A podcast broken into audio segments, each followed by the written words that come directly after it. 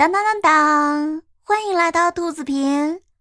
嗨，点点鹿，我们又见面了。对呀，米朵姐姐又见面了，好高兴啊！今天你要讲个什么故事呢？我们今天呀，接着讲小木克。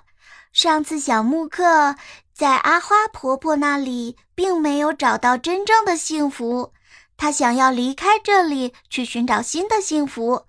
那么他就想要拿到一些钱当做旅费，继续自己的冒险。那么他到底能不能拿到呢？有一天早上啊，阿哈婆婆就出门去了，有只小狗呢，就突然跑过来咬小木克的裤脚，好像希望他可以带它走。哦，原来那只小狗啊，经常受到阿哈婆婆的虐待。但是小木克却对它很好，因此这只小狗跟它非常亲热。小木克喜欢跟小狗玩，便跟着它走。小狗把小木克带到了阿哈婆婆卧室的一扇小门前。小木克从来没见过那扇小门。这时门虚掩着，小狗走了进去，小木克跟在后面。小木克感到非常意外。他发现那正是他想进去的小房间，他可高兴了。小木克四下寻找，希望可以找到一些钱。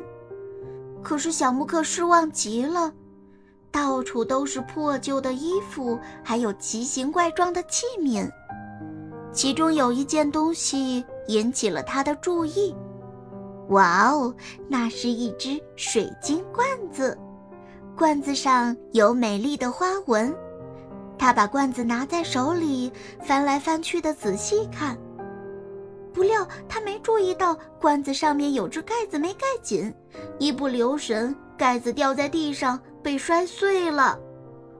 哦，小木克吓坏了，他现在必须赶紧走，要不然阿哈婆婆一定会把他打得半死的。小木克决心去旅行。但是他还是私下看了一番，看看有没有什么东西可以带在路上用。啊！这时他看到了一双硕大无比的拖鞋。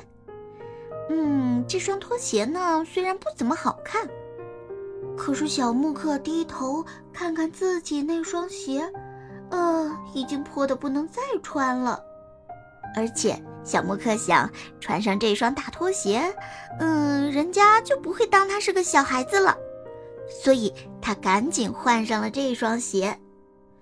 他还在房间的角落里呀，发现了一根狮子头手杖，他也随手拿上，匆匆地走出了房间。接着，他慌慌忙忙地来到自己的房间，穿上小外套，戴上父亲的头巾，把长剑插在腰里。接着就逃到城外去了。逃出来的小木克很怕阿哈婆婆会在后面追上他，他出了城，头也不回的一直往前跑，直到累得再也跑不动了，才停下来休息一会儿。哎呀，小木克长了那么大，从来都没跑得这么快过。他感觉好像有一种看不见的力量在拉着他向前跑，他根本没有办法停下来。哦，最后他终于明白了，原来是那双拖鞋在作怪，拖鞋带着他一直在往前飞驰。他想尽了各种办法想要停下来，可他就是停不下来。最后他没有办法，只好学着马夫的腔调吆喝着。吁吁，站住！这下拖鞋终于停了，小木克精疲力竭地倒在地上。哇哦，原来这是一双魔法拖鞋！小木克实在是太喜欢了。这样一来，他就觉得自己在阿哈婆婆那里真的没有白干活儿。这双拖鞋可以带着他去到世界各地寻找幸福。现在，小木克累得睡着了，因为他小小的身体再也承受不了那沉重的大头了。小木克做了一个梦，他梦见那只帮他找到这双拖鞋的小狗。小狗说：“亲爱的小木克呀，你现在还不明白那双拖鞋有多么神奇？听着啊，只要你穿上它，用脚后跟把身体转三圈，你就可以想到哪儿就去哪儿了。你拿走的那根手杖，你可以用它去寻找财宝。”一遇到有金子的地方，它就会在地面上敲三下；遇到有银子的地方，它就会在地面上敲两下。小木克做了这样一个梦，醒来之后感觉非常奇怪，所以他决心试一试这些东西的威力。他穿起拖鞋，提起一只脚，用另一只脚后跟转了一圈儿。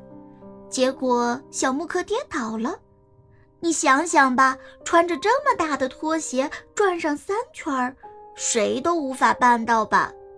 而且小木克还有一个这么重的头，想要平衡身体真的非常难。哎呀，到底该怎么办嘛？亲爱的小伙伴们，你们有办法吗？那么我们今天的故事呢，就先讲到这里。